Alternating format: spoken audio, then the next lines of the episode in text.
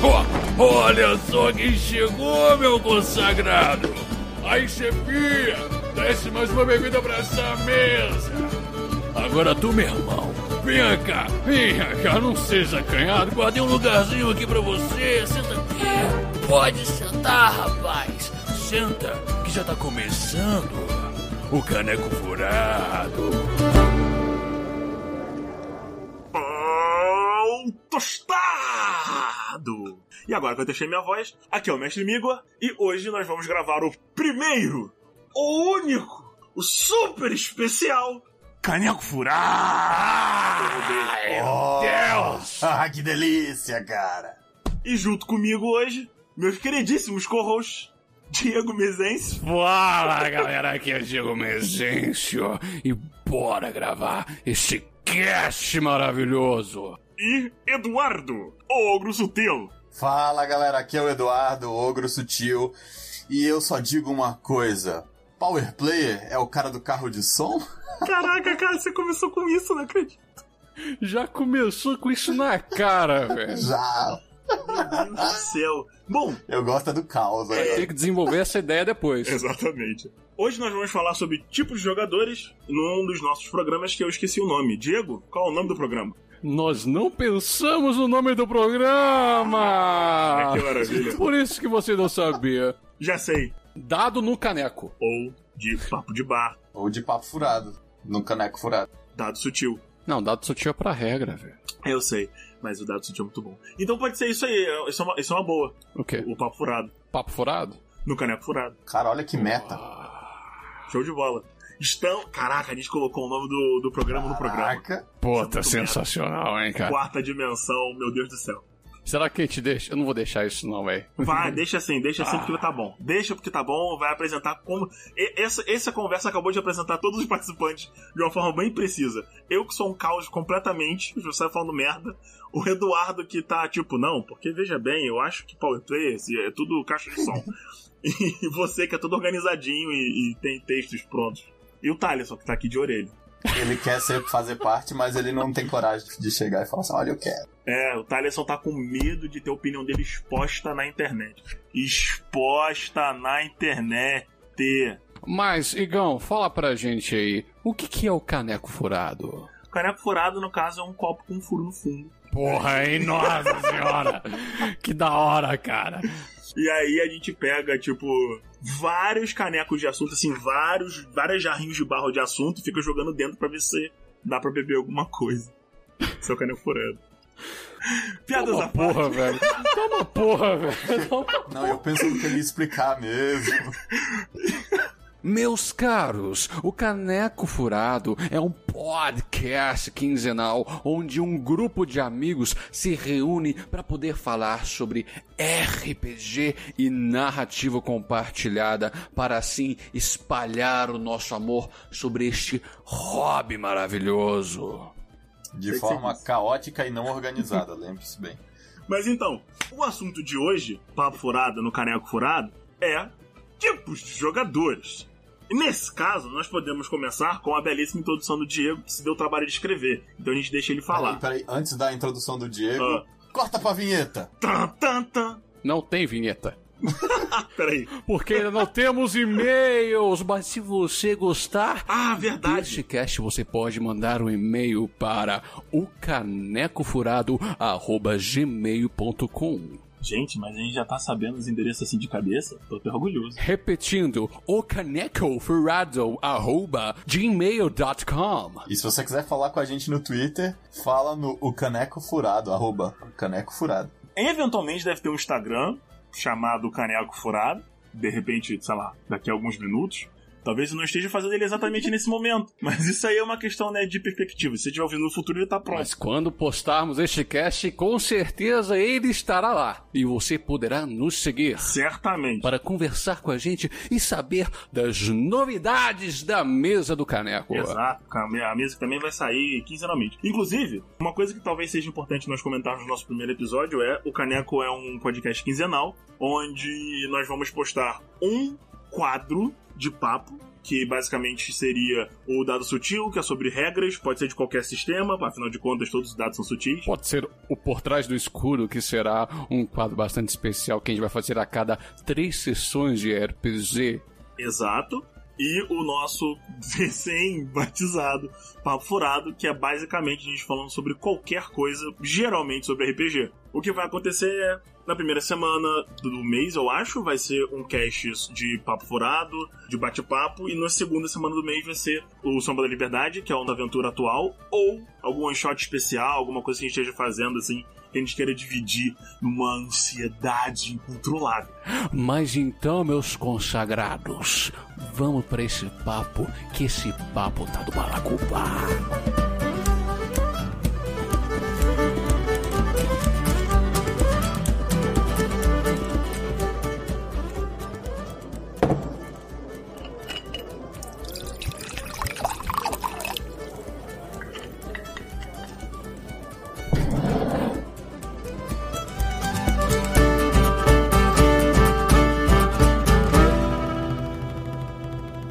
Meus consagrados, se vocês me derem a palavra, eu adoraria iniciar o assunto dizendo: a diversão é o principal fator que faz a diferença entre os jogadores.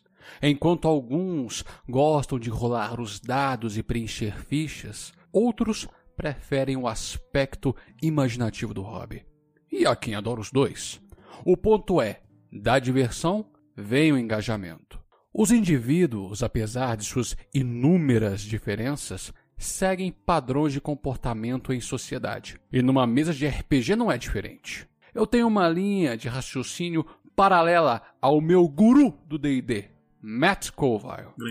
Gosto de categorizar o jogador em duas espécies: o receptor, passivo, e o emissor, ativo. O receptor é o jogador que apenas aprecia o decorrer da narrativa, como o leitor de um livro de fantasia. Ele não se envolve muito nas ações que fazem a aventura progredir. Alguns narradores podem até pensar que ele não está engajado no jogo, mas a questão é que a diversão dele não está em fazer algo, e sim em degustar de algo. Ele recebe as informações que o mestre concede, presta atenção nos detalhes, montando o mundo que ele está escutando em sua mente e aprecia ele. O emissor, por outro lado, aquele cuja diversão está intrínseca ao ato. Ele precisa fazer algo que fomente o progresso da aventura. Existe nele a necessidade de dar algo mais seja fazendo um personagem complexo, uma ficha mais trabalhada, um domínio sobre o regramento e entre outras coisas. É nessa categoria que eu desmembro os tipos. Mas antes de eu desmembrar, eu gostaria de saber dos senhores o que faz os tipos para os senhores. Como é que vocês categorizam os tipos? Então, no meu caso, eu classifico com comportamento de engajamento, não, eu ignoro a diversão, porque eu acho que a diversão vem na subcategoria do tipo de jogador. Que é basicamente, uhum. para mim existem três tipos de jogadores, são os ativos, os passivos e os reativos. Eu já ia falar do mesmo jeito, concordo com Os ativos são aqueles que engajam na história, então você não precisa ficar estimulando. Eles têm o um personagem, eles, eles, simplesmente ficam catucando o mundo e cutucando as coisas com várias curtas ou várias longas. Faz alguma diferença no final das contas. Os passivos, que não entram no personagem, ele descreve como se ele tivesse. Ele fala e... em terceira pessoa. Exato. Os ativos são mais levados a fazer. Ah, eu vou até o balcão e eu doe pro taverneiro. Oi, taverneiro, sabe? O que tem uma pequena diferença com os reativos, que são o meu último tipo. Os reativos eles são uma mistura do ativo com o passivo. Que ele, em certos momentos, ele se torna um ativo, e em certos momentos ele se torna um passivo. Por quê? Porque os reativos são relacionados aos subtipos. E aí ele é um ativo quando o subtipo dele está ativado, que no caso os subtipos são os Power Gamers, os atores, os táticos, os matadores e os babacas. Um reativo se torna um ativo quando ele é um reativo power gamer e daí o momento dele brilhar acontece, logo ele quer agir em cima daquilo. Porque o, subtipo dele é o que interessa e daí ele vai em cima daquilo. E nós temos aí, dentro desses três tipos, os adjetivos dos jogadores, que são os Power Gamers, que são interessados em eu quero ter um personagem poderoso, os atores, que basicamente não estão muito preocupados com a mecânica e eles gostam de estar em personagem, se importam mais com a história, eles estão atuando, basicamente. Os táticos que querem que tudo seja extremamente otimizado. Não necessariamente o tático quer que todo o grupo seja extremamente otimizado, mas ele tem que estar extremamente otimizado. Os matadores, que são aqueles tipos de personagens, tipos de jogadores que fazem eu ataco com tudo. E tem os babacas, que os babacas eles são na verdade um tipo híbrido. O babaca ele sempre vem acompanhado de outra característica. Você nunca é só um babaca. Você sempre é um power gamer babaca. Você sempre é um ator babaca. Esse tipo de coisa assim maravilhosa. O que, que seria o babaca puro, Igão? Um babaca puro, basicamente, é um cara que senta para jogar, não sabe porra nenhuma e fica reclamando ou perturbando, não quer ler as regras, não quer ter esforço nenhum para jogar. Isso seria um babaca puro. Ele não tá nem preocupado se as outras pessoas estão se divertindo ou não. Ele só quer saber dele mesmo. Exato. É o cara que olha pro próprio umbigo. Agora, e você, Edu? Quais são as suas três características? Cara, pra mim eu concordo muito com você. Eu acho também que dá pra dividir entre os ativos, os passivos e os reativos. E eu acho que dentro dessas categorias e além dessas que você já falou, também sempre tem é, as subdivisões, né? Dentro de. Porque você vai sempre misturar. Dificilmente você vai se enquadrar em só em uma, sim, né? sim. A maioria das pessoas experientes é híbrida, né? Foi uma ideia, inclusive, Sim. adicionada pelo Diego em todas as nossas teorias, que encaixou perfeitamente. é bem curioso. Mesmo quando a gente tá pegando, por exemplo, um personagem híbrido, ou então sempre vai ter um, um limite entre um e outro que é impressionante. É difícil, às vezes, de você conseguir distinguir. Porque a gente tenta classificar para facilitar e a gente conseguir adaptar e conseguir lidar melhor com os jogadores nas aventuras, né? Uhum. Mas muitas vezes vai ter uma transição, porque é um negócio fluido, né? Sim. Eu acho que no final acaba que quando você vai criando mais experiência, criando mais bagagem com o D&D, todo mundo vai caminhando ali no sentido do power player interpretativo, né? O power Uhum. player ator, porque Ou, você ou o Power Player tático, tem isso também. sim, ou então você vai fazer o power player reverso ator, que é Ah, uma coisa que particularmente eu gosto muito.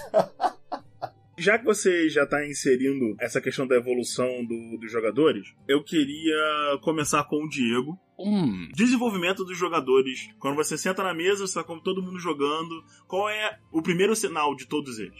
cara, o primeiro sinal que você vê é fora da mesa. Nem é quando ela Hum. começa. O erro de todo mestre narrador no início de sua jornada RPGística é não conhecer os jogadores da sua mesa. Você tem que saber do que o cara gosta, meu velho. E aí você começa a notar algumas nuances. Por exemplo, o cara que gosta de um diablão. Ele vai adorar entrar numa dungeon, matar os monstros, pegar o loot, se fortalecer. Características de um power player porradeiro. Não, mas tem um outro cara que gosta muito dos livros do J.R.R. Martin. Goste de um Game of Thrones. Pô, coloca intriga política pra ele vai ser maravilhoso. Ele pode ser um roleplay que gosta de engajar com o mundo, fazer as coisas movimentarem. Mas, entretanto, contudo, todavia, é difícil distinguir de primeira. A dica que a gente pode dar é: converse com as pessoas, fale com seus jogadores, veja o que eles gostam. Identificando algumas características, você encontra o arquétipo, o tipo de jogador, para assim introduzi-lo no seu mundo e ainda vai te ajudar a elaborar as suas sessões. Sim, e é sempre bom falar que uma sessão zero, que é onde vocês vão sentar, discutir, comentar qual que vai ser a proposta do que vocês vão querer fazer, porque às vezes tem aventuras em que você precisa fazer um negócio mais interpretativo, outras vai ser um negócio mais porrada, então muitas vezes isso influencia e às vezes a pessoa pode ir com uma predisposição diferente só de você sentar e trocar uma ideia. Uhum. Verdade. É, uma coisa que eu aprendi com o tempo é sempre avise pros jogadores qual vai ser a- o foco principal da aventura. Sim, isso tem que ser transparente. Você vai ser bem focado em combate, você vai ter uma coisa meio híbrida, você vai ser mais levado à, interpretação, tem toda essa essas nuances. Fala, na- no, no final das contas, avisar os jogadores sempre te estressa menos, né? Sim, em relação comunicação ao que você é tá chave, querendo. cara. Sim, fato. Eu queria dar uma agora pro Edu a oportunidade dele elaborar como é que ele identifica os personagens, os na verdade os jogadores, né? Porque a gente não tá entrando nos personagens ainda. Sim. por exemplo, eu gosto muito, normalmente quando eu pego, apesar de ter esses subtipos de power player, interpretador e etc., Uhum. eu gosto sempre de olhar quem são os líderes. Normalmente, pra mim, sempre vai ter um líder, sempre vai ter um sedutor. Quase toda parte tem um cara que quer transar com todos os, os NPCs que você vai colocar pela frente. Coisas, todas as coisas que se movem. É, esse cara com certeza tudo, gosta de tudo. jogar Dragon Age. Sim, sim, sempre vai ter o cara do Dragon Age. E aquele outro sempre. jogo do Cyberpunk, não, é. Mass Effect? Isso, Mass Effect. Esse aí mesmo. Sempre vai ter um que é também aquela coisa assim que ele gosta de conhecer os, os NPCs também. Aí, ó. Tem um que é aquela coisa assim, ah, você vai lá. Não, o ferreiro Bob tá ali ferrando, aí você, tipo, cara, ele é só um ferreiro. Tipo, você não nem pensou, você deu um nome lá inventado na hora, você pegou o nome do seu vizinho. E aí, de repente, ele começa, ah, Bob, tudo bem, como é que vai a sua mãe? Aí você fica, nossa, o Bob tem mãe? Tem, tem mãe. Ah, e aí acaba que às vezes você tem que ir lidando com, com todos esses tipos. E eu acho que tem esse que é o diplomata, talvez, que ele gosta de interagir com aquele mundo. Isso seria um. Ele gosta de. Isso não, isso não seria um subtipo de ator? Tava pensando exatamente nisso, cara. Ele é um Por quê? ator. É, o ator ele gosta de encarnar no personagem, ele gosta de interagir com o mundo, né? Fazer personagens elaborados, dar sotaque, maneirismo. Ele mesmo narra as ações, os fracassos e sucessos. Aham. Eu acho que o que o Edu tá querendo dizer são os personagens, os jogadores que são investigativos. O cara vai. Exatamente, Tudo. obrigado. Ele vai, ele vai em palavras. tudo. Ele vai em tudo, ele quer falar com todo mundo. Se você falar que tem um- uma plantinha no canto, ele fala, eu dou uma cutucada na planta. Ela se mexe. Não, é uma planta. Hum, detectar magia. Não tem nenhuma magia na planta, é uma planta. Hum, Tá. Eu Isso. isso definitivamente é uma pedra. investigo a planta. Entendeu? Tá aí, eu acho que a gente acabou de. Eu acabei de. Vou acabar de adicionar um, um tipo novo. Os investigadores. E esse cara, o investigador, normalmente ele pode ser uma bênção ou uma maldição. Porque como ele pode pegar e começar a trocar ideia com aquele NPC que você só colocou lá com uma lista de itens que ele tá lá pra vender, ele pode também mover teu plot de uma forma magnífica e orgânica, porque muitas vezes o cara que é o investigador, ele vai te dar ideias no meio da aventura. Verdade. Que ele vai falar: "Ah, então isso aqui é aquilo aí você, nossa, que boa ideia". É, É. É, é, exato. É isso aí mesmo. Isso aí que Cara. você pensou. Para mim, E- para mim, o investigador nada mais é do que um roleplayer misturado com um tático.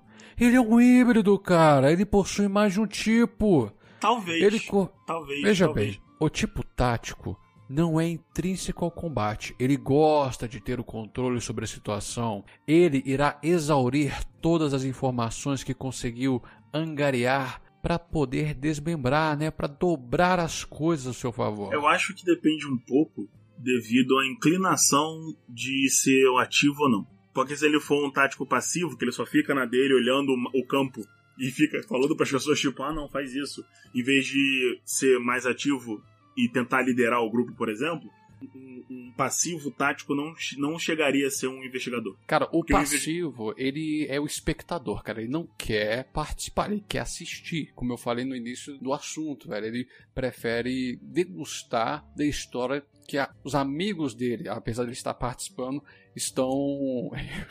Porra, Thales. Eu gosto de um voyeur.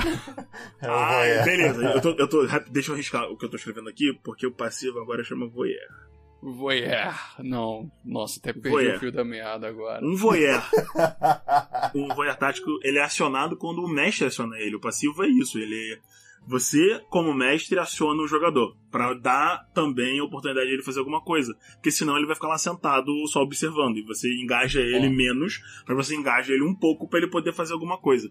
E daí você nota o comportamento tático quando ele começa a falar: "Tá, então eu faço isso. Ah, eu vou eu vou investigar isso. Eu vou investigar aquilo". Ele tenta ser é, eficiente. Ou então vai acontecer o seguinte, o personagem que é aquele cara que vai pra frente bem ativo e vai, ele vai fazer alguma besteira, e aí ele fala, não, não, não, não, espera, espera, espera, lembra disso, disso, disso, e aí ele vai trazer de volta uma informação que normalmente os outros players já esqueceram.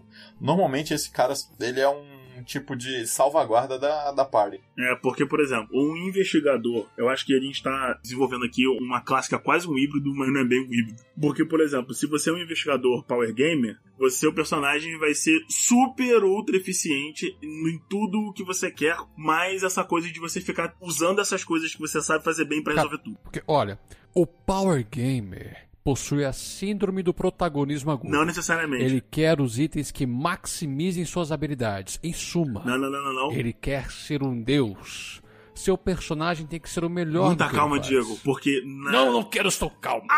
na minha visão, o Power Gamer babaca é que eu tenho síndrome do protagonismo Mas safado. eu acho que a linha entre o Power Gamer e o Power Gamer babaca, ela é tênue. É porque aquela coisa assim, o limite entre você ser um personagem que é um protagonista, porque querendo ou não, os players são os protagonistas da história, Sim. mas é a diferença entre ele ser um protagonista e ele querer ser o único protagonista. É verdade. E ali é, é muito fácil você passar essa linha. Às vezes sem perceber. É, E por isso que é importante o mestre sempre estar de olho e, tipo, ir trocando ideia. E às vezes direcionar o plot mais pra um personagem ou pra outro pra poder ir dando uma equilibrada, né? Sim, sim. O Power Gamer seria aquele cara safado que quer que o personagem dele seja melhor na absolutamente tudo que ele faz. Porque não dá pra ser bom em tudo, por exemplo, em DD5E. O ator seria um- uma pessoa menos ligada na mecânica e mais interpretar personagem, histórias bem trabalhadas, essas coisas. O tático é a eficiência pura. Ele quer que tudo seja otimizado. Não necessariamente sendo o Power Gamer. O tático ele é mais uma coisa grupal. Ele é de todo mundo. Ele quer que todas as pessoas se comportem da maneira mais eficiente. E geralmente dá problema com o ator. É, e normalmente ele sabe as regras. Ele é muito bom pra quando você esquece.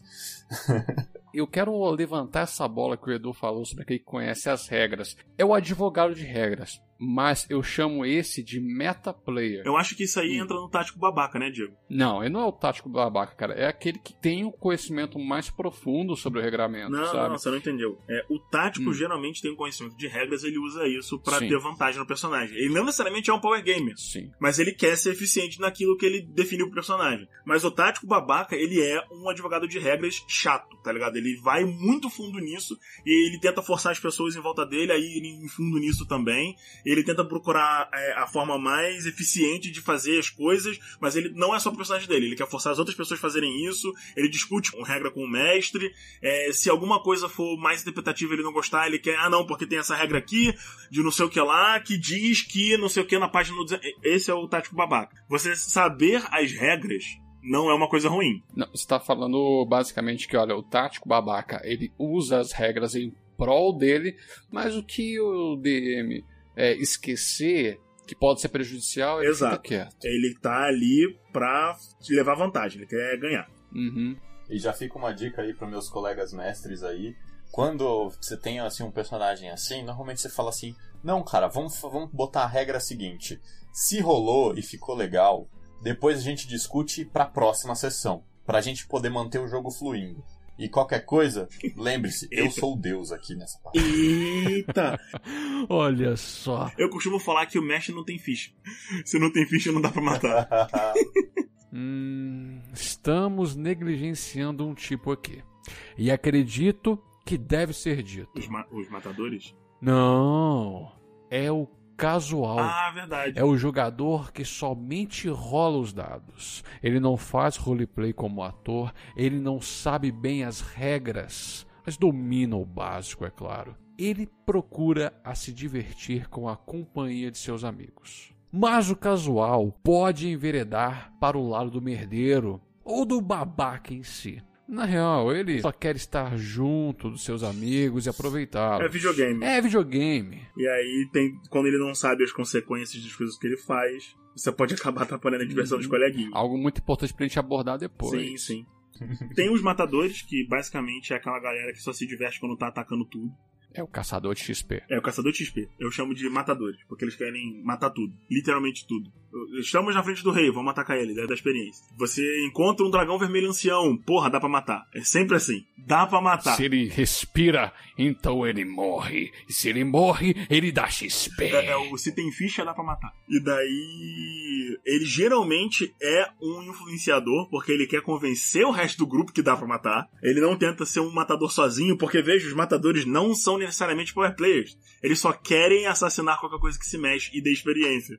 Então ele precisa dos outros jogadores. Ele faz estratégias absurdas. Inclusive, os matadores são muito criativos porque eles querem matar todos os seus mobs. Então eles tentam inventar qualquer porcaria pra matar os mobs. Não importa se é um dragão ancião que tecnicamente você tinha que conversar com o grupo. Se ele decidir que dá para morrer, ele vai tentar convencer o grupo. Não, mano, esse, não, esse jogador, cara, ele é muito perigoso. Esse, ele... ele é muito perigoso porque esse pode destruir a diversão de outros jogadores. Numa situação de tensão de RP, de roleplay pesado, uh, onde você precisa de uma informação. O caçador de XP, o matador, cara. Ele vai matar o. Você pode o- falar assim: ele vai matar o- Ah, eu tô entediado, vou matar. Dá uma espadada nele. Dá uma espadada nele. É, isso É, é, o- complicado. Você tem que. O NPC que não quer vender o item, ele vai lá, não, eu vou meter a faca nele e eu ataco. Ele geralmente não tá preocupado em fazer RP, isso é verdade. Ele só quer rolar o dado, cara. Pra ele, combate. É, quer rolar o dado e fazer combate é o auge do RPG. É o que ele quer fazer, ele quer Fato. acertar. Quando ele tira um crítico ali, ele vibra.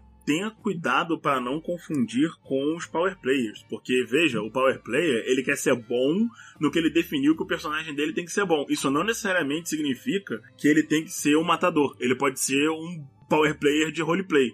E daí, geralmente, ele vai enve- enveredar um pouquinho pro ator. Mas a, a diferença do power player ator e um power player comum seria mais que o power player ele confia mais nos dados. Uhum. Ele vai confiar naquele mais oito safado que ele tem ali em persuasão, entendeu? Ou em blefar. O ator, ele primeiramente vai interpretar antes de jogar aí? qualquer dado. Eu tenho uma questão muito interessante sobre como a gente interpreta essas questões e de como jogar a persuasão, que eu acho que a gente pode Aham. mandar mais pra trás. Será que a gente tem que interpretar primeiro e jogar depois, com vantagem? Ou a gente rola primeiro e interpreta mal feito se você tirou o dado ruim? Hein? Então, é, eu posso entrar nisso? Manda bala. Com a minha experiência de, de mestre, você tem que adaptar o que você está fazendo para cada tipo de jogador. Sempre, todas as vezes. Se você tá lidando com um power player, você não força ele a interpretar. Se ele quiser interpretar, você estimula e geralmente recompensa ele por ter interpretado. Concordo. se você estiver lidando com um ator, você não força ele a, a jogar dado primeiro. Deixa o cara falar e daí você dá vantagem ou não. Ou dá desvantagem ou não. Depende do como ele for, do que, que ele falar. Você tem que tá ligado. Se for um tático, ele geralmente vai querer jogar o dado primeiro. Se for um matador, ele geralmente não vai nem querer falar, ele vai querer tentar matar teu NPC. Não, ele, ele for ele vai perguntar, ele já tá rolando o dado, cara. É, exatamente. Ele já vai mandar um. Eu quero fazer persuasão e vai rolar o dado. Então, assim, no final das contas, você tem que permitir os seus jogadores até a agência. O que significa? Você tem que deixar o estilo do jogador dar uma chegada pra fora pra ele se divertir. Ao identificar os jogadores, você consegue direcionar o estilo de narrativa pra cada um deles. Então, forçar o player a interpretar muito pode estressar ele. Forçar o ator a ficar jogando dado toda hora pode estressar ele, porque ele vai falar: porra, não, não faz diferença o que eu tava falando, se eu tirar um, acabou, é isso aí. eu-? Igão, se você me der uma licença pra acrescentar em relação ao roleplayer, porque roleplayer, Não tem licença, ataque de oportunidade nessa merda. Que agressividade desse cara. Você tá maluco? Não tem licença! Então, então vou falar assim, porra. Mas o roleplayer, cara, ele pode se dividir em duas classes, né? Aquele que olha os dados como um empecilho para a progressão do seu arco e assim a também um absurdo ao sua persona que ele construiu e outros que encaram o dado como uma forma para improvisar. Usam o dado como a Sim. causalidade da vida. Uhum. Esses roleplayers que encaram os dados Hum. como uma forma de improvisar, eles adoram rolar o dado. Eles gostam de sair Sim. daquilo que é monótono, que é mais verossímil à vida para eles. Não, e eu acho legal, assim, uma das, das sugestões que eu faço pra você que tá com uma party que você já tem há algum tempo e você tem bastante jogadores que gostam de interpretar, é rolar o dado antes e pedir uma interpretação baseada no resultado do dado. Porque você pode criar momentos inesquecíveis na hora que você vai rolar persuasão e o cara rola um 3 e aí ele tem que. Fala, cara, me dá aí uma desculpa muito ruim, porque com um 3 você falou muita merda. E aí às vezes o cara vai dar uma vai interpretar aquilo de uma forma tão divertida e vai ficar tão legal que às vezes pode criar um momento É, isso é uma muito ideia. memorável. E isso às vezes pode dar Essa uma puta ideia. um borogodózinho na aventura, né? Dá aquele chamego, aquele charme, aquele copo de caldo de cana, esse negócio, assim, uma coisa. Ah, aquele saborzinho, aquele retrogosto de quero mais. Ô taberneiro, tem um buraco no meu caneco. Hum.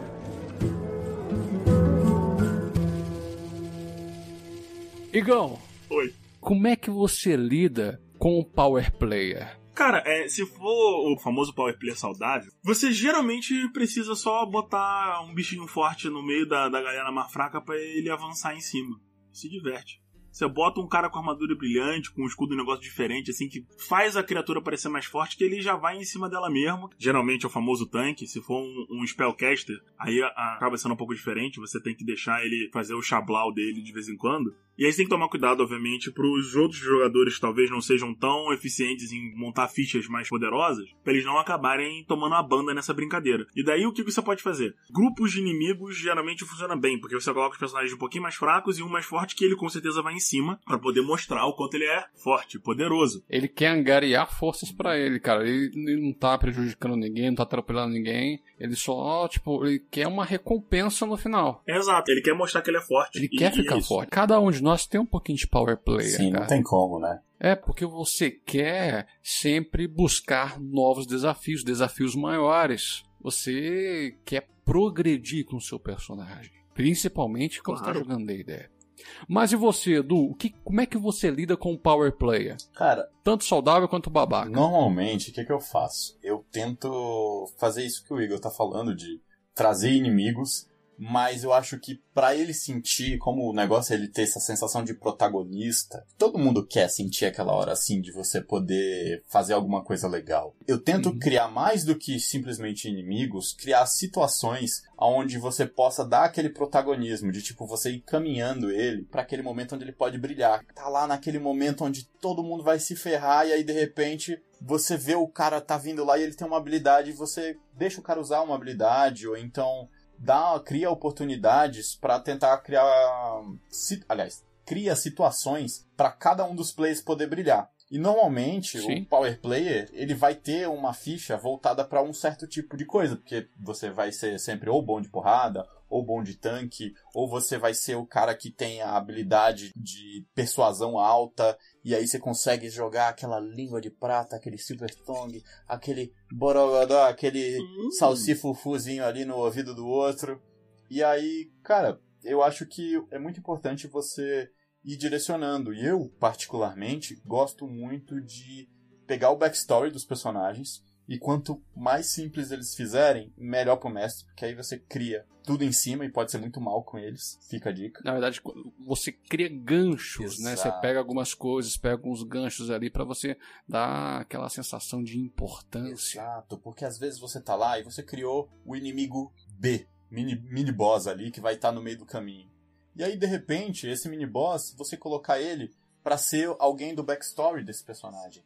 E às vezes o power play vai lá, vai é, derrotar tipo... esse cara e vai falar: Ah, eu derrotei você. E o cara, é, seu maldito, eu me lembro e não sei o que. E aí você cria esse personagem, esse NPC, e traz ele recorrente.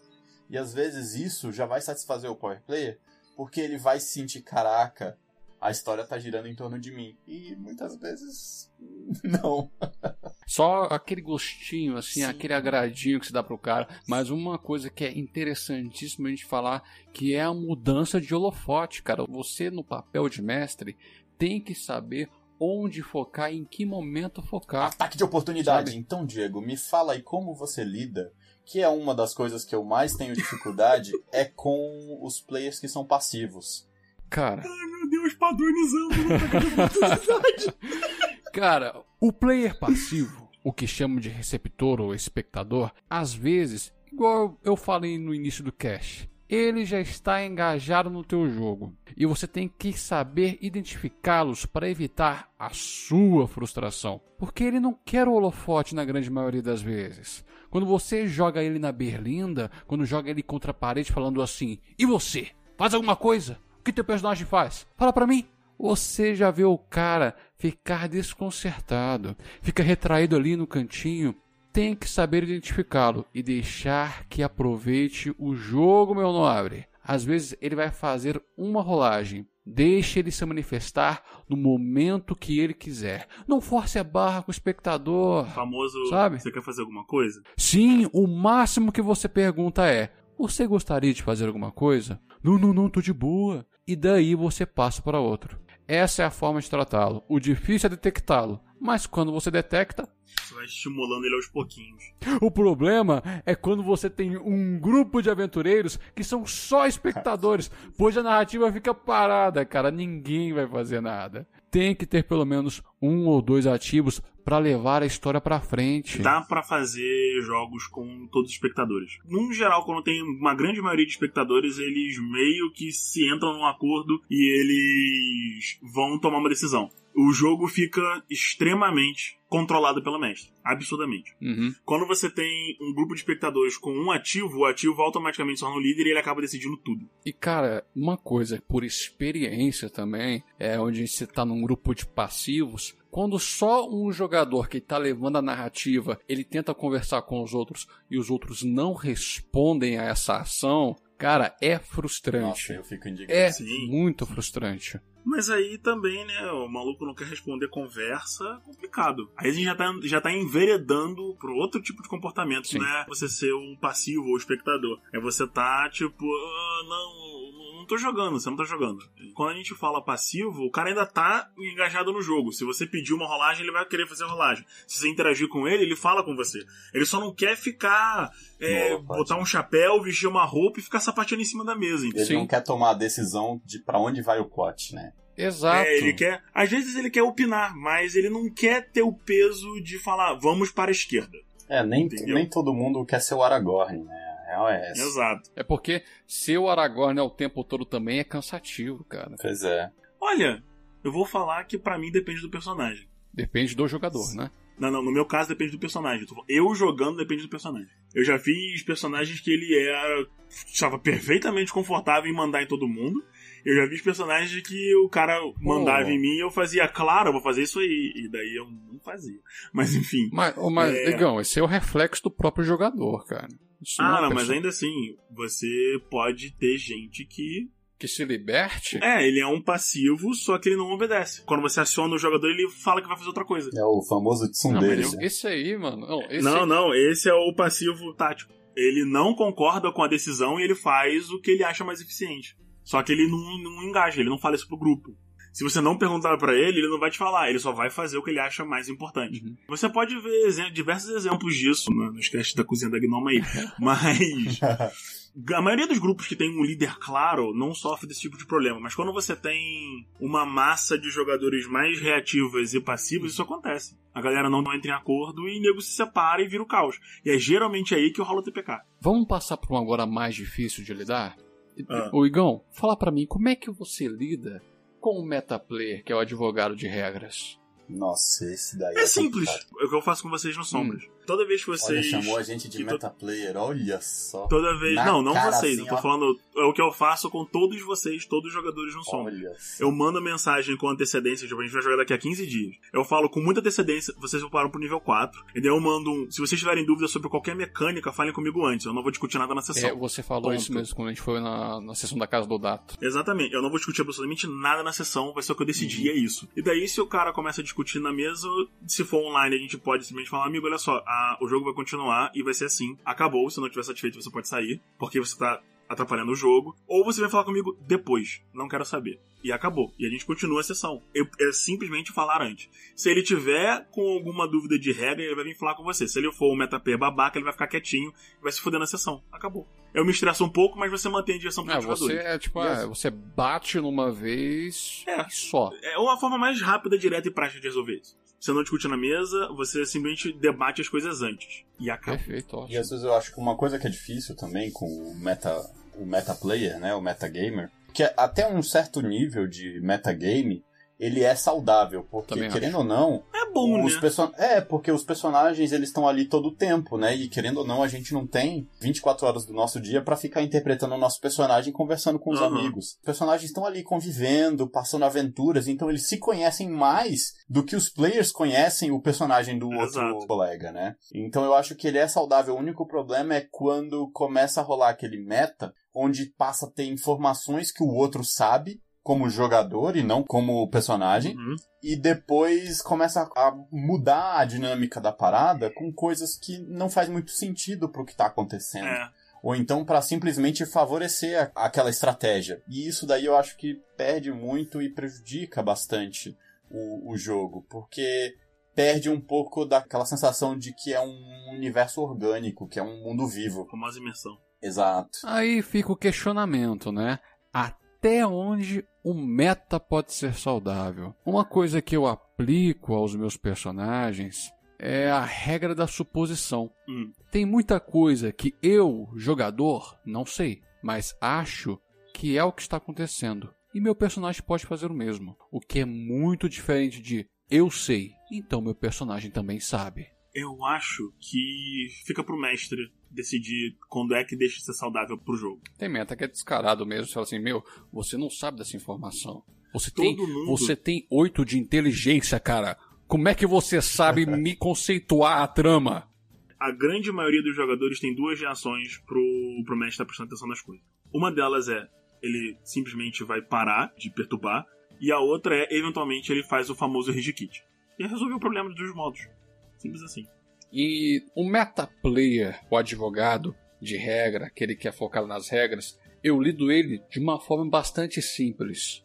Saiba mais que ele. É, Uma coisa que todo mestre tem que ter em mente, que muito mestre que não faz, é ler o sistema que está narrando. domínio das regras. Isso é bom. Você tem que ter um puta domínio das regras, cara, que Sim. você tá jogando. Eu já tive. Isso não é só D&D, velho, em qualquer sistema que você vai jogar. É, isso aí é, é básico pra você ser o mestre, né? Tipo, você tem que saber as regras. Concordo. Aí o player vem assim, não, peraí, vê lá, nossa, tem essa regra aqui. Eu falei assim, meu querido, ó, página tal, linha tal, lê em voz alta.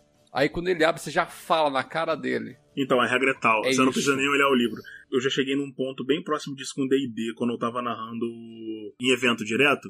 Eu memorizei muita coisa. Agora eu tô mais calmo, não, não preciso me estressar tanto, porque eu tenho bons jogadores que não enchem meu saco.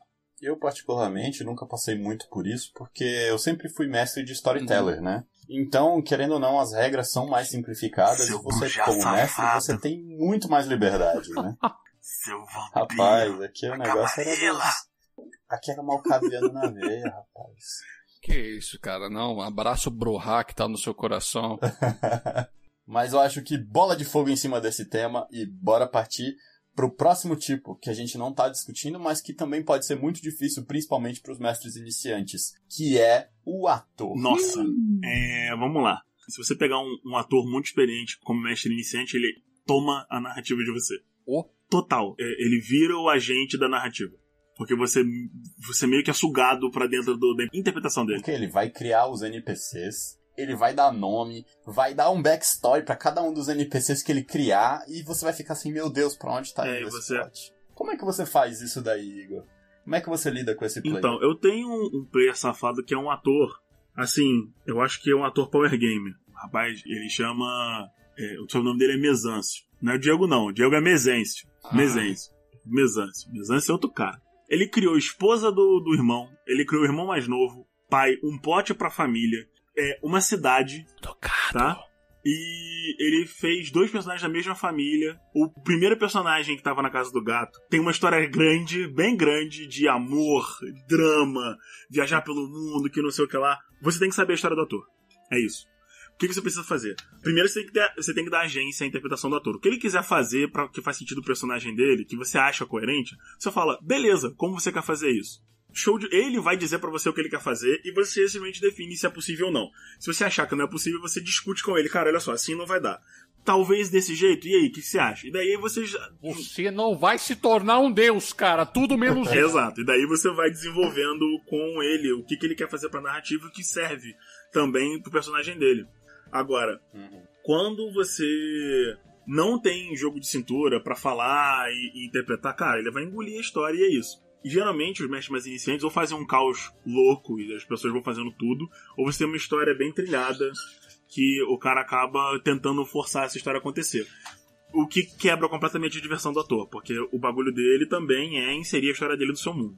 O ator, ele cria uma expectativa no seu mundo, cara. Sim. Pra você divertir o, o ator, você tem que inserir algumas coisas da história dele no seu mundo, colocar os, os NPCs dele pra fazer alguma coisa. Tem que ter isso. Se você não engajar um pouco da história dele, ele vai ficar frustrado e não vai querer jogar, ou vai ficar chateado que não que ele te- pe- perdeu todo aquele tempo criando o personagem pra não ser utilizado whatsoever. Então, o que você precisa fazer primeiramente é você entender o que, que move esse ator quais são os adjetivos do personagem dele. Então você pode ler, tentar absorver isso e daí você anota. Se ele for extremamente dedicado, você vai inclusive é, é pegar medos, coisas que ele gosta, coisas que ele não gosta, relacionamento com a família. Se você faz um resumo disso e mantém contigo é uma forma excelente de você simplesmente estar tá entendendo o que, que o personagem está fazendo. Se ele é orgulhoso, se ele tem medo de alguma coisa, se ele gosta de alguma coisa, se ele especialmente procura alguma coisa, se ele morreria por, por, por essa coisa que está procurando, tudo isso. Se você saber todos os adjetivos do, da personalidade do personagem, você vai conseguir lidar com ele na mesa. E você, Diego, meu caro, como é que você lida com esses players atores que às vezes podem fazer a, a narrativa ser uma maravilha ou também pode ser um pesadelo? É, cara, você tem que conhecer muito bem a pessoa, né? O ator em questão, o que, que ela quer da sua mesa. Aí vem a questão do, do primeiro papo que você tem com seus jogadores. Olha, gente, essa é a aventura, essa é a campanha, ela vai seguir dessa forma. Aí o ator pode, ah não, mas eu quero fazer um personagem desse jeito, eu quero entrar em intrigas políticas, eu vou fazer assim, assim, assado. Aí ele começa a se tornar um empecilho, não só para os mestres, mas também para os jogadores, cara. Você tem que ter muito cuidado.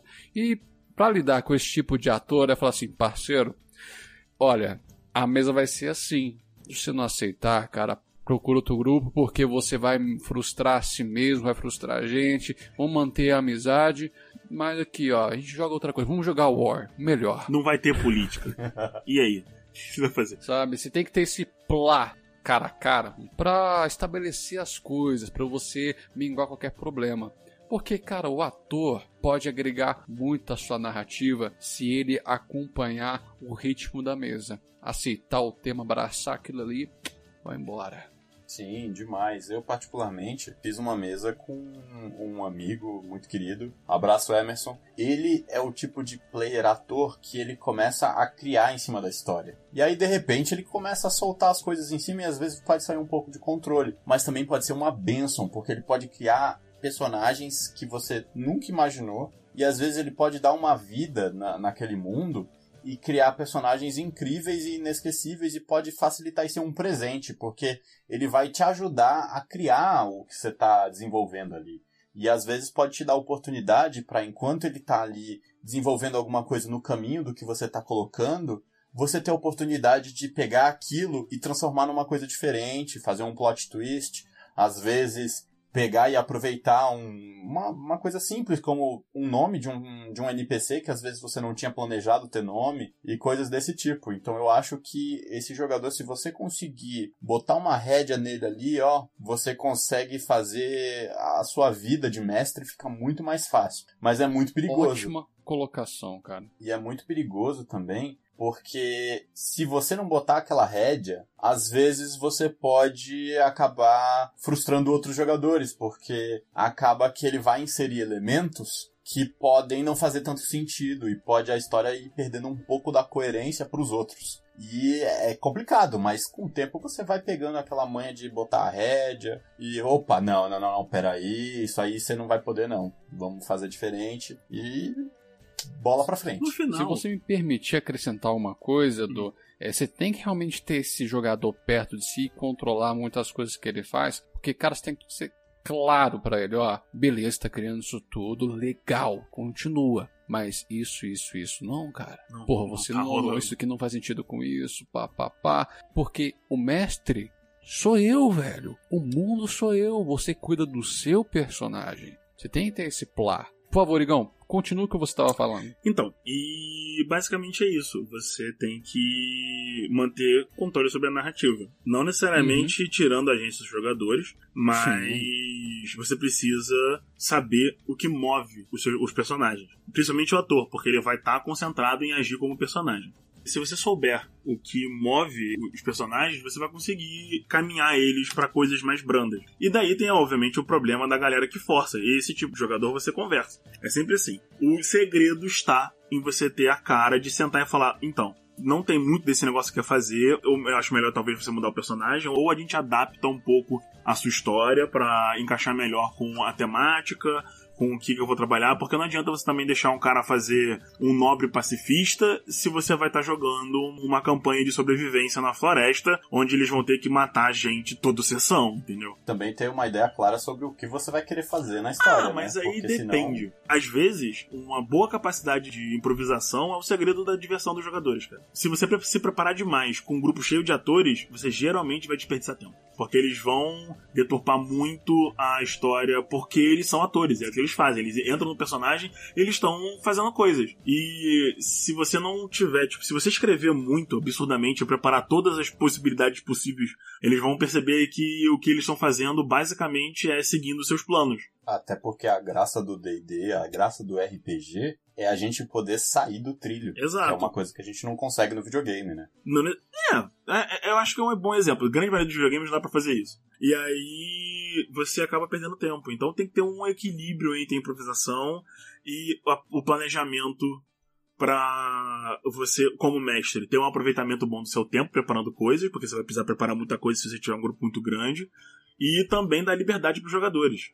Que é uma coisa que eu já que eu, que eu comento diversas vezes com vocês aqui, você não pode deixar seus jogadores sem opções em momento nenhum. Se eles só tiverem uma opção, eles vão fazer outra coisa e vai acabar dando merda. Simples assim. Meus consagrados. Sem querer cortar, mas cortando, Sem querer dar um sneak em vocês, mas já dando um sneak aqui com o Smite, a gente tem que falar sobre um tipo de jogador que é o mais simples de lidar, mas só em um determinado momento, que é o caçador de XP, o matador. Ai, cara, esse, esse tipo de jogador é um problema porque ele geralmente entra em conflito com o Power Gamer e com o ator. Porque o cara quer matar tudo, o ator quer interpretar, e o Power Gamer não necessariamente quer matar tudo. Ele só quer ser bom. O bagulho dele é ganhar matando tudo, ganhar XP e evoluir personagem. Parece com o Power Gamer, mas não é bem o Power Gamer. Geralmente, os matadores não gostam de RP e ficam entediados quando tem esses momentos de RP. Eles querem estar fazendo coisas e geralmente fazer essa, é, essas coisas que precisam levar a porrada. Não necessariamente Sim. porrada física. Ele pode ser um mago. Cara, pelo menos um combatinho toda sessão é o suficiente pra agradar esse cara. Não. É porque ele vem. Calma, é. Eu, ele vem pra isso. E quando Fala, esse filho. rapaz é, é aquele maluco que mata os. O, o- capturamos um Goblin, vamos falar com ele. Ah, eu mato o Goblin, foda-se. Ele é um merdeiro, velho. É, e aí? É Ele é fácil. um merdeiro, ele, ele nem é o caçador de XP, aí esse aí é o merdeiro mesmo. Mas é o híbrido. É o butt kicker, ele que só É o híbrido caos. famoso merdeiro babaca. É o, o É o matador babaca, babaca. Matador babaca. Por quê? Porque ele quer fazer só o dele, entendeu? Ele quer que todo mundo faça só o dele. Esse é o ponto. É o egoísmo. Você quer estragar a diversão dos outros. Porque não é divertido ficar falando. Deixa os caras falar, Alec. E você, Edu, como é que você lida com o caçador de XP, o matador? Aquele que gosta de um combatinho. Cara, normalmente eu tento sempre botar alguma, algum encontro. Sempre. Uhum. É igual você falou, tem que ter pelo menos um.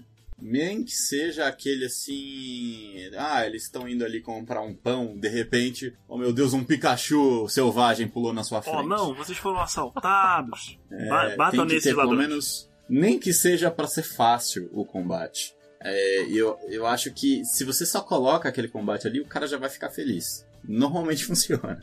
Cara, é a briga na taberna. E às vezes você consegue angariar esse cara pra ele ter uma treta com, com a, na taverna, igual você falou. E às vezes isso pode levar a situações muito interessantes. Então, se você souber a hora de usar aquele encontro, aquela, aquela batalha na hora certa, pode você pode transformar esse cara num, num negócio muito bom. Porque às vezes você vai criar uma situação onde você sabe que, pô, ele tá querendo treta. Então eu vou dar uma tretazinha aqui pra ele aqui que vai complicar a vida deles. E aí você vai dando aquela aqui assim, ó, vou te punir agora aqui um pouquinho, mas você vai gostar. Então, isso aí entra naquela parada que eu tava falando. Saiba como funcionam seus personagens. Uhum. Ah, esse maluco aqui vai arrumar treta com, com certeza com qualquer pessoa na taverna. E se esse cara da taverna for um bárbaro de nível 5, você já Líder de uma gangue de mercenários. acabou. Você já arrumou o problema, moveu a narrativa e deu uns supapos na cara dos personagens. Pra eles, de repente, né, tomarem, pensarem duas vezes antes de fazer, saírem fazendo merda. Às vezes é necessário. Se seus jogadores tiverem a sensação de que eles podem escapar de qualquer coisa, aí você perde o controle. Perde- Aí perdeu o controle completamente. Eles vão querer matar rei, vão querer sair dando porrada em, em- em bicho super poderoso. Aí perde, a- você pe- perde completamente a noção. Às vezes é bom uma lição de humildade. Tipo, Ele vira Kratos, velho. é, mas. Vai querer subir o Olimpo e matar Zeus. É, Zeus, your son has arrived. Às vezes é, é, é bom uma, uma segurada de bola, sabe? Tipo, ah, não, vou não sei o que lá e o maluco é forte demais. E daí o personagem morre. O problema é você fazer isso direito. Não adianta você só chegar e falar: olha, tomem esse cara aqui que vocês vão morrer agora. Beleza. Uou, matei todo mundo, sabe? Não é assim que funciona também. Você tem que fazer isso Não. direito, senão os seus personagens vão ficar putos. Seus jogadores vão ficar tipo, ah, porra, você tá querendo só bater na gente. Porque a gente tá ganhando a sua história. Aí, aí começa a briga, pronto. Aí vem a história do mestre contra os É, jogadores, e não, cara. não é legal isso. Não é maneiro. Que isso é um assunto para um outro cast. É verdade, não pode queimar pau. Mas, Não pode queimar. eu vou chegar aqui com ataque de oportunidade, porque eu sou roxo, eu posso. Eu queria que vocês classificassem os coleguinhas dentro de, no- das nossas classificações aqui. E aí? A gente? É. A gente se classificar. Você se classifica como? Diego Mezencio. Não confundir com o Diogo Mezencio. Não, não, não era, não era Rogério? É, esse aí mesmo, Rogério. Rogério Mezencio. Olha, eu vou ser muito sincero, né? As coisas que eu gosto demais no D&D, eu gosto muito do roleplay, mas eu adoro entrar na dungeon e matar monstro. cara. É um ator power play safado. Cara, eu adoro aquela sensação de diabo na veia, velho. Poxa, cara, pra mim o mais divertido do D&D é o combate, cara. Eu gosto, porque eu tenho um domínio também sobre as regras. Eu sou um híbrido, meu irmão. O Eu Eduardo, curto essa parada. eu acho que o. Diego tá enveredando pra um, pra um, pra um caçador de XP. Tem que tomar cuidado. Pois é. Não. Tem que tomar cuidado. Pois é, né? Tô sentindo um cheirinho aqui, ó. É, eu tô Cheiro. sentindo também esse cheirinho, esse retrogosto de caçador de XP. Esse retrogosto de Meu caçador não, de eu XP. Porra, cara. E você, Edu? Ataque de oportunidade Cara. no Diego. Cara, pra mim, eu acho que eu sou ator. Você é um ator. Primariamente, eu sou ator. Hum. Eu gosto muito de mexer nas mecânicas e montar personagens. Eu- acho que eu sou uma mistura de ator com estrategista, porque eu gosto das mecânicas para elas criarem coisas interessantes, às vezes criar um personagem inusitado, que nem sempre ele vai ser bom naquilo que ele faz. Às vezes eu gosto de fazer personagens ruins, porque eles ficam mais divertidos. A história é que ele tá ficando bom naquilo, né? Exatamente. E às vezes você fazer um personagem com uma deficiência numa área, ou então dele ser burro, e você ter que interpretar um personagem burro e criar situações por causa daquilo, pode fazer um negócio assim super divertido. Uhum. Ou então fazer um personagem que é ruim em tudo e às vezes ele é só muito sortudo. E aí você vai tentando criar coisas em cima. Eu gosto muito dessa variedade. Eu gosto de criar personagens malucos e às vezes isso pode desandar se o mestre não tiver uma mão firme comigo. Um ataque- Mas Um ataque de oportunidade interessante aí. Dá pra fazer um personagem que é basicamente uma pessoa sortuda. Que é o mago de adivinhação Halfling com um talento sortudo. E você pode Nossa, interpretar o cara ele. já tem sortudo e tem mais o talento sortudo, Exato. rapaz. Você pode interpretar ele sendo uma pessoa que não deveria estar ali e ele só tem Ó o sorte nas coisas. Tá ligado? Metaplayer Isso é safado. Ele só tem sorte em tudo. Eu, eu tenho esse design, eu tenho, eu tenho essa ficha criada, eu não, não consegui usar ele ainda. Esse aí é um personagem legal, fica a dica. É, Vou rapaz. confessar uma coisa aqui, cara. Tem um personagem meu que eu adoro, que vocês infelizmente ainda não conhecem porque não tive a oportunidade de apresentá-lo. Que ele é um monge cego. Quando eu tava criando, ele era um, eu- é um NPC. Clássico. Mas quando eu criei esse personagem, eu falei assim, cara, eu vi aquela habilidade do ermitão de conhecimento de alguma periculosidade, algo extraordinário, uma coisa que, Vai que envolve ele no plot principal. Eu imaginei, cara, eu poderia usar isso aí pra ganhar um outro sentido pro meu monge que é cego. Aí, tipo, poxa, nunca tive essa oportunidade, mas eu usaria essa habilidade do meu monge cego ganhar, eu acho que é visão verdadeira, né, true seeing, algo assim do tipo, Visão verdadeira. que é o ele consegue ver até entre os planos. Uhum. Puta personagem que, cara, habilidade de BG. Foi, eu acho que é do ermitão ou do sábio, acho que é do ermitão mesmo. Ele consegue descobrir algo extraordinário. E aproveitar isso aí, cara, conversar com o mestre e falar assim, mano, será que dá pra fazer um negócio desse jeito? Eu sou cego, eu vejo coisas, só coisas mágicas. Enxerga magia. Porra, já pensou? É, imagina. Você vai lutando com um maninho normal, não sabe o que você tá fazendo. Aí vem um beholder, você tá enxergando ele brilhando assim, tipo. E você, Igor? Eu? Mas eu. que eu tipo sou... de player você é? Eu sou o host, eu não preciso responder perguntas. Eu, tô, eu faço as É perguntas. claro que eu. Meu, meu querido, nós três somos hosts aqui. Não, não, não, não, não. Nós somos co-hosts, você vai responder essa Meu Deus do céu, eu tenho que responder. Ah, Pode voltar aí, ó. Se você voltar a gravação aí, você vai ver. É, lá no início. Você já admitiu, então agora porcaria. responde. Vocês me pegaram na regra que eu mesmo criei. Bom, eu acho que eu sou um Power Gamer ator. Começando com um, um Power Game. Eu gosto que o meu personagem seja fortinho e bom no que ele faz, mas eu primeiro eu faço uma historinha e daí eu coloco as coisas da historinha pra serem coisas que eu sei fazer bem. Coloca um metaplayer que tu conhece muitas regras. cara. Entendeu? Shhh. Deixa isso quieto. Fica, fica quietinho aí. E aí eu gosto muito de, de, por exemplo, é, eu gosto muito de criar coisas inusitadas, como o Zuc Batata Nigel Bill, que é o meu gnomo guerreiro arcano. Ele tem uma curiosidade que ele, ele tem na tipo, a fo- a força muscular dele enquanto ele tá treinando magia. Então o grimório dele não são não é um livro, são pedras. São pedras redondas que ele entalha as magias enquanto ele tá fazendo exercício usando as pedras de peso, ele tá memorizando as magias. Aqui é Cavaleiro Arcano, porra! Ah, uma... E daí uma vez eu peguei uma pedra que tava no meu bolso, porque o mestre simplesmente ignorava o peso das pedras, eu taquei num personagem e eu matei ele. Eu tinha uma sacola que era as pedrinhas, as pedras que eu carregava. E daí eu tava sem arma uma vez, eu simplesmente peguei a. Eu falei, cara, eu pego uma pedra de magia de nível 1 e eu catapulto essa merda na cara desse maluco. Era o que precisava pra terminar de matar o, ma- o bicho. Foi, foi mara- maravilhoso. Coisas É assim. improvisar dano, né? Tem uma tabelinha de improviso de dano. Ah, quanto que, quanto que pesava essa pedra? Ah, Ah. 20 quilos! Não, isso aí é. Isso é de menos. Mas eu costumo misturar muito isso. Eu geralmente faço uma história e daí eu vou ler o livro e as regras pra fazer com que meu personagem fique bom no que eu quero. Pra ele fazer sentido dentro da coerência do que eu quero. Eu quero um monte de coisa assim. Agora, Perfeito. é. Mas, Calma, calma. tá, pode falar. Fale, fale. O Thales. Como vocês acham? Que tipo de jogador ele é? Pois é, já que ele tá só aqui de voeira aqui com a gente. Já que ele né, tá hoje- de orelha, a gente. Como é que é o Thales? Cara, o Thales é um ator puro, velho. Atorzão, né? É, atorzão. Ele é ator puro. Atorzão. Ele, ele muitas vezes ele vai fazer o personagem, não tá nem aí se o personagem vai funcionar mecanicamente ou não. Ele quer. Se o Ele- backstory tá legal. Concordo é. plenamente, atorzão. Ele é ator puro, cara. Ele foca muito no personagem. Ele assim, puta, ele gosta de pegar as mecânicas, mas ele assim, cara, como é que eu posso fazer isso ficar diferente e legal? Ele gosta de fazer isso. Ele gosta de É, explorar o Rui tá aí. muita O construção. Rui tá aí pra mostrar isso, né? Ele é um carpinteiro. Quem é Rui? Rui, o Rui do Sombras da Liberdade. Vocês precisam ouvir o episódio. Que vai O que É, que uma vai sair neste mês, pessoal. Já o Exatamente. primeiro episódio de Sombras da Liberdade.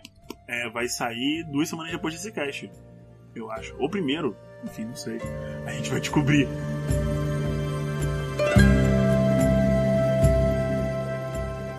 Ah, mas esse pato com batata está uma delícia. Hum, não. Oh, dá um, dá um pedacinho aí, ó. Dá um pedacinho dessa, desse pato. Não, vá pegar o seu, peça o seu. Não, não, dá um, dá um pedacinho aí, ó, não.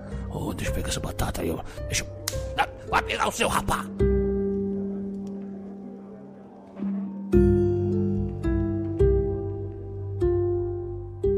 E aí?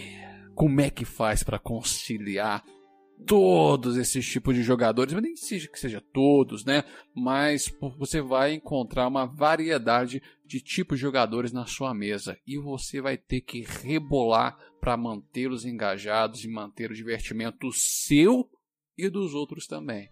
Porque, cara, se você está divertindo, os outros também vão estar. É complicado quanto maior for a mesa. Isso é uma coisa que a gente precisa colocar aqui. Quanto maior a mesa, mais difícil vai ser é, negociar todo mundo. Principalmente se eles forem de tipos muito diferentes ou tiverem grupinhos de tipos de personagens. Se tiver um grupo de atores, você, eles vão começar a intercalar os personagens e eles vão se misturar e virar um- uma unidade. Se tiver um grupo de Power Gamers, é a mesma coisa. Eles vão Power Gamizar o, o, como unidade. E aí você precisa saber o que você tá fazendo. No sentido de que você tem que ter domínio sobre as regras, porque você vai ter que gerenciar todo mundo, você vai ter que fazer homebrew pros, pros atores que não fiquem absurdas, pra outra galera não se sentir diminuída. Você tem que basicamente jogar um biscoitinho para cada um.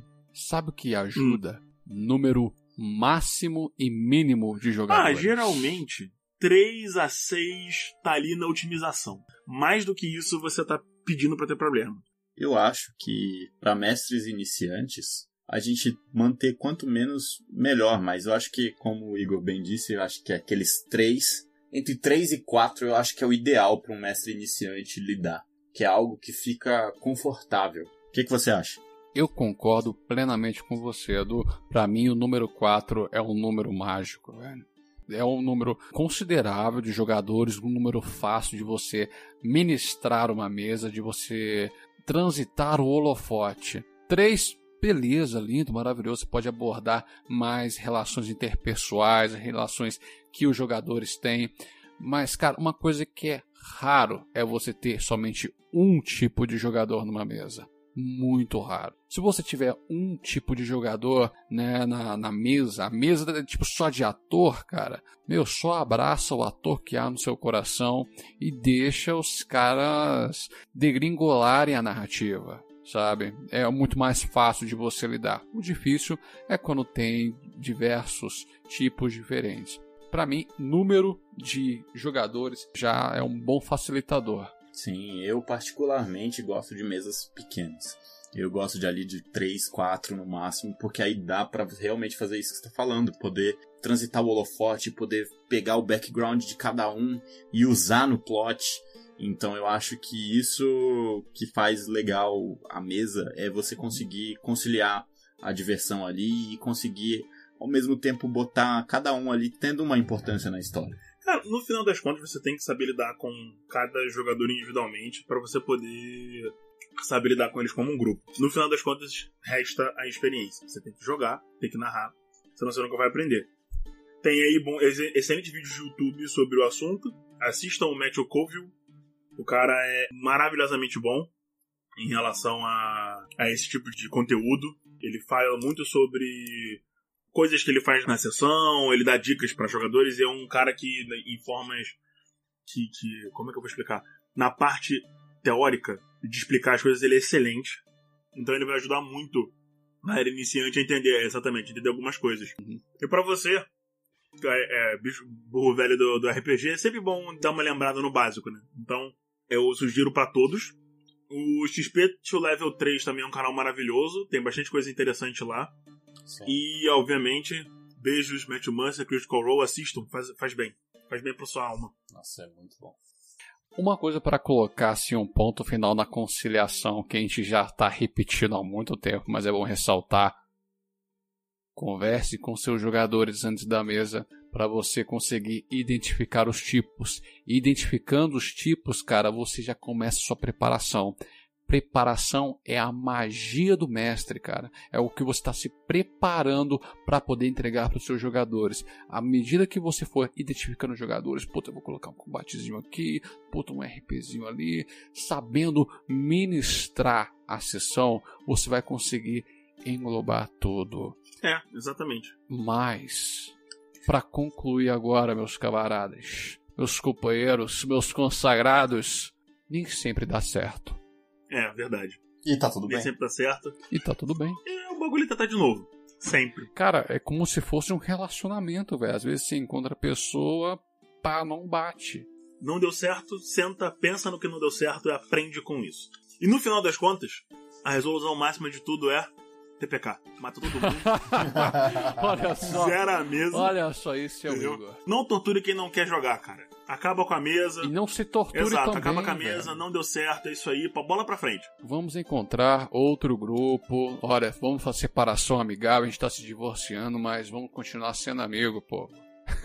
O importante é ser maduro em relação a, a isso. Às vezes o jogo que você quer jogar não é o jogo que os outros querem. E, e É, e às vezes Tá tudo bem. você pode estar numa outra fase da sua vida, encontrar aquela party que você deu um TPK e de repente rola uma química e aí vai rolar uma campanha ali maravilhosa. Eduardo, preste bem atenção. Ex é ex por um motivo, tá? não tem essa de voltar com um grupo que explodiu, cara. As pessoas nunca voltam a mesma coisa. Se for, por exemplo, o grupo explodir por causa de uma pessoa, até rola. Mas se o grupo explodir porque eles não se entendem mais, eles não vão voltar a jogar direito. Pior que é verdade, tem às vezes uns grupos que realmente você vê que não são compatíveis as os É. players. E aí não tem como. Entendeu? Aquele mesmo grupo não tem como. Não, não dá. Mas uma dica que eu deixo também pro pessoal, use campanhas prontas. Se você precisa lidar com players muito complicados, é mais fácil se você já tiver um, um guia pra seguir, você não precisa ficar lidando com os players e pensando no plot, e pensando nos encounters e preparando tudo. Minas de, Eu acho que é bem honesto. Minas de Fandelphi. Deixa outro cast. Mais uma vez, mata todo mundo. Dá TPK no grupo. Acabou.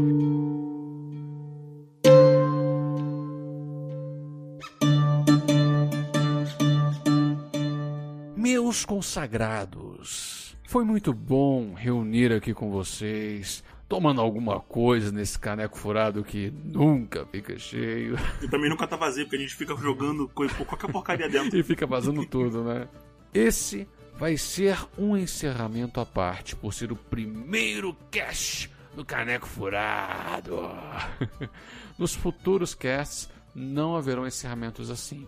Quero aproveitar esse momento para pedir para você, nobre ouvinte, que gostou do nosso conteúdo, compartilhe o Caneco Furado com sua mesa, com seus amigos, leve a palavra do Caneco. Ajude esse grupo de amigos que só quer falar sobre um hobby tão amado, o RPG. Mande aquele recadinho maroto no nosso e-mail, repetindo o canecofurado@gmail.com. É o caneco furado. Arroba. É o caneco furado, e eu pensei assim, cara, vou falar em espanhol. Aí o Igor falou. Ataque de oportunidade. então, nós somos o Caneco Furado em qualquer porcaria da internet. Pra você falar com o Rogério, quer dizer, o Diego. O Diego Mezense, você pode procurar Diego Mezense no Facebook, no Twitter, eu acho no Instagram. Pra você falar com o Eduardo, o Ogro Sutil, procura o Ogro Sutil em uma porrada de coisa também que você deve encontrar o Eduardo. E pra você falar com Rapaz, ah, com... Pra você falar com o tio Igor na internet, não fale com o tio Igor na internet. É, Olha que social do caralho. Não gosto de pessoas, tá? Eu tô zoando, gente. É, procura provavelmente Igor Marinho qualquer coisa que eu devo estar lá. Menos no Twitter, eu não sei usar o Twitter. E talvez o Diego e o Eduardo me forcem a usar o Twitter, mas isso é outra questão. Com iremos. certeza. É, E se você quiser falar com o Talisson também. é o nosso com orelha, o Talisson, que aparece no episódio aí também. Você pode falar, procurar por Talisson Torres. Um dos Talissons. E em qualquer lugar também que deve estar com ele. Se tiver um- uma foto de anime, deve ser ele. Fala galera, aqui é o Thalisson e eu tô de penetra, desculpa. Tá uma porra esse encerramento. Não, não, não. É pra ficar assim. Bota pra tocar aí a música de expulsar a galera. Fecha o bar. Ô Diego, fecha o bar que acabou a cerveja.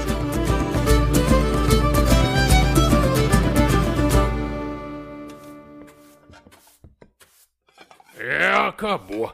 Ah, fazer o quê? O papo foi bom. Agora, vai embora, eu tenho que fechar esse lugar. Até a próxima, hein?